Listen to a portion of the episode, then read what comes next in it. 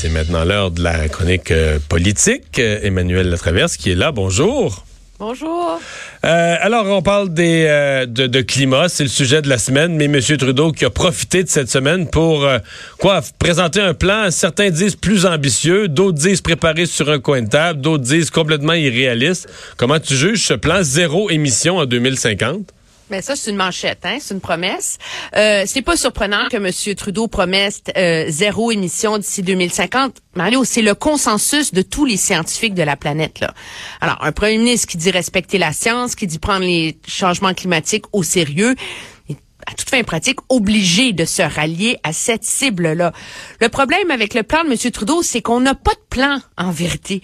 On a quelques nouveaux engagements, comme de réduire les impôts euh, des sociétés de 50 pour les, les, les compagnies clean tech, là, de technologie propre, mettre en place une loi pour euh, justement légiférer des cibles à chaque cinq ans pour un peu forcer la main là, des gouvernements de pas abandonner. On a des beaux discours sur l'engagement, le fait d'aller au bout de nos rêves, que le Canada doit faire une différence, etc., etc.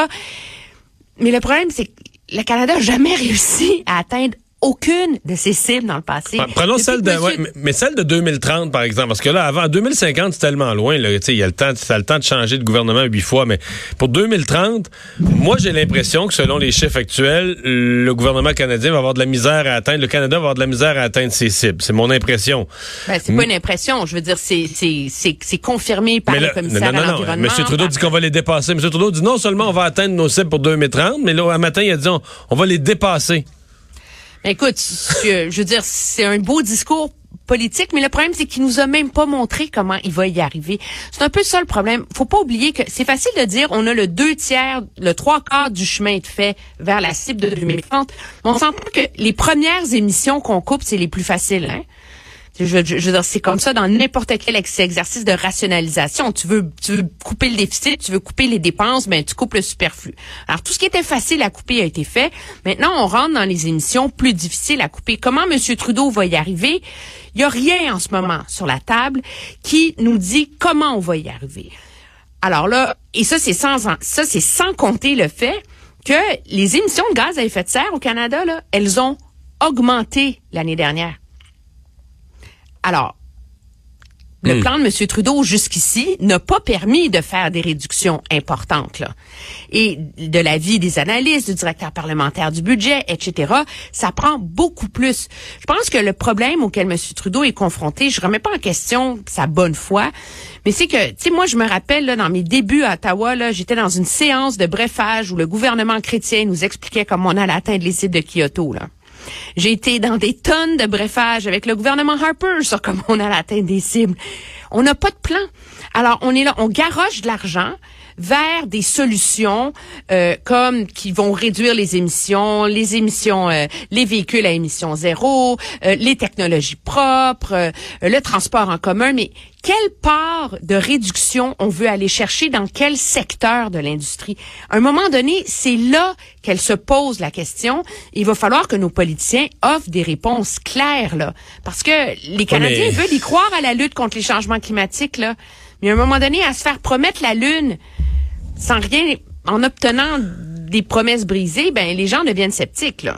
Mais c'est parce qu'Emmanuel, tout est mensonge. Aujourd'hui, là, il y avait des gens, euh, bon, qui, eux, à mon avis, moi, je considère que sont des radicaux d'une certaine façon, mais en même temps, je suis obligé de reconnaître, ils sont, honnêtes en matière de changement climatique, plus le gouvernement, ils ont dit, là, il faut plus que le monde de la classe moyenne ait les moyens de voyager. Mais peut-être une fois par année. On pourrait avoir une taxe. Mais les gens qui voyagent souvent, il faut qu'on arrête. Et là, euh, les taxes, par exemple, sur l'aviation, ceux qui parlent de... ré- On veut éliminer le tourisme de masse. Donc, on parle de... Je sais pas, mais les gens qui iraient en avion deux fois, mettons, dans l'année en Floride, la deuxième fois, il faudrait que tu aies un billet, euh, une taxe de 100% sur le billet. Le billet de 600 pièces, tu le montes à 1200. Tu sais, on parle pas d'augmenter de 30 pièces le billet ou de 50 pièces, une petite taxe de 2-3% Les gens vont voyager pareil. On parle d'assommer le voyageur pour plus qu'il voyage.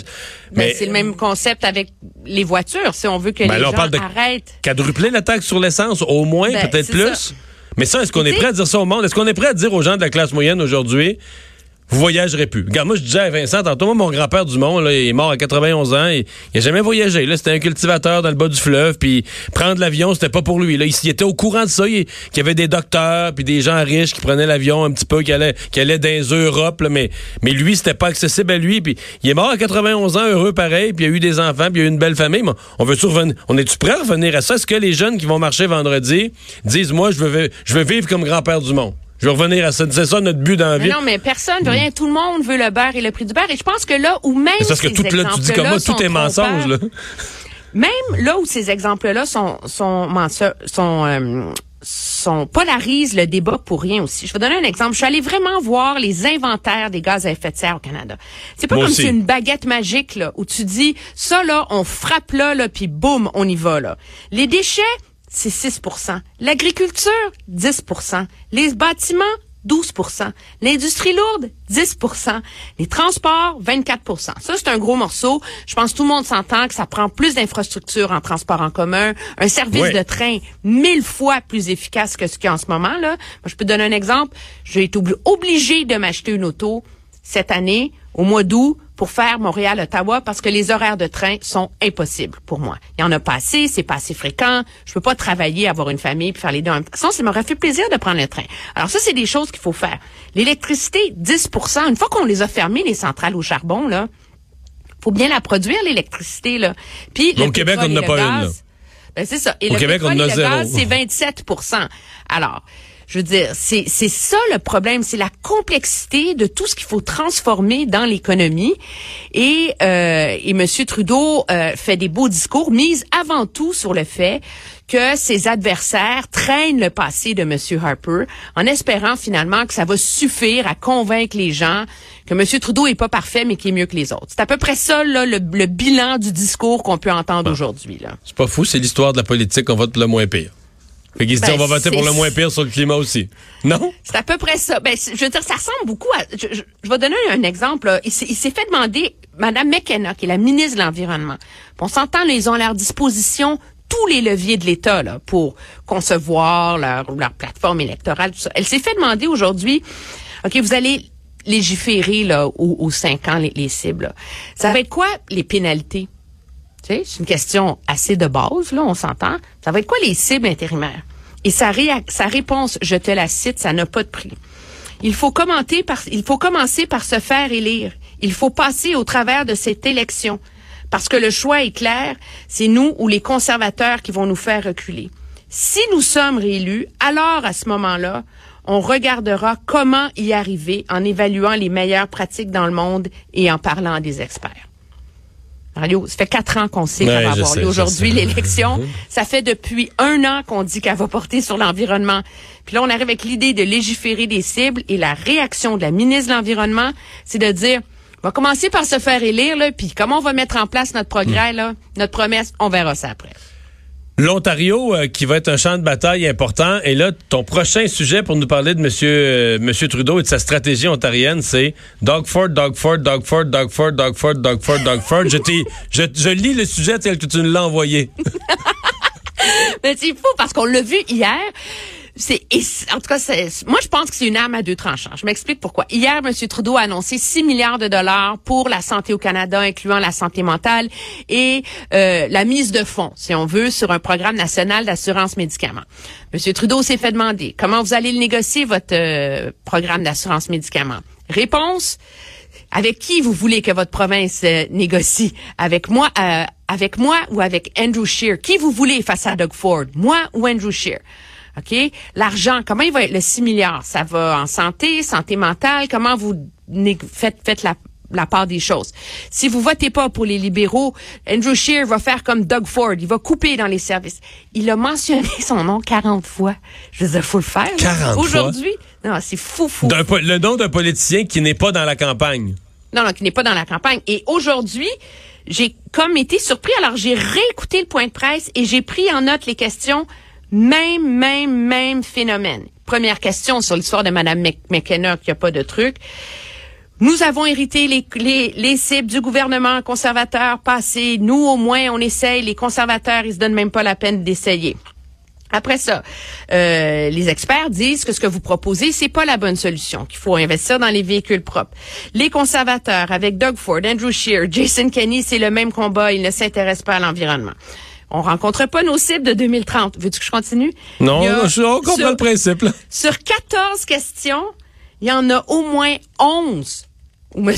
Trudeau au lieu de répondre à la question qui était simple, claire et légitime, a évoqué Doug Ford, les conservateurs, Stephen Harper, les gros euh, méchants, on, on, a plus, on a plus de temps, mais est-ce que Doug Ford, je comprends que s'il a perdu des plumes en Ontario, ça va pas super bien, je suis au courant de ça, mais est-ce que ces sondages sont si épouvantables en Ontario que, que, devenu l'ennemi à abattre, même pour les Ontariens, ou est-ce que c'est une façon pour M. Trudeau d'essayer de coaliser vers lui le vote néo-démocrate et libéral, de faire que tous ceux qui aiment pas Doug Ford, les additionner dans le camp Trudeau, c'est ça la stratégie? J'essaie de comprendre. Mais c'est clair que c'est ça la stratégie, mais ce qu'il faut comprendre surtout, et c'est ça qui est révélateur, c'est qu'on en parle beaucoup du 905, c'est l'équivalent du 450 à Toronto, c'est la banlieue ontarienne, c'est 30 comtés. Et moi, j'ai vérifié, les organisateurs des deux partis nous disent que sur le terrain, les deux partis sont presque à égalité, mais qu'ils ont la même force d'organisation. Et que donc, objectivement, là, c'est 2-3% dans chacun de ces comtés-là qui va faire la différence. Donc, le pari, c'est de frapper sur Doug Ford, frapper sur Doug Ford, frapper sur Doug Ford, pas parce que la majorité des électeurs y croient, puisque c'est assez cousu de fil blanc, mais juste pour faire bouger cette marge-là, le problème, c'est que plus M. Trudeau s'attaque à Doug Ford au lieu de répondre aux questions, plus la question va se poser à savoir si sa campagne est improvisée, puis s'il y a quelque chose à dire aux Canadiens, au lieu, à part dire que Stephen Harper et Doug Ford, c'est comme l'antéchrist social euh, et la grande menace qui pèse sur le Canada. Merci, Emmanuel. Ça me fait plaisir. Le retour de Mario Dumont.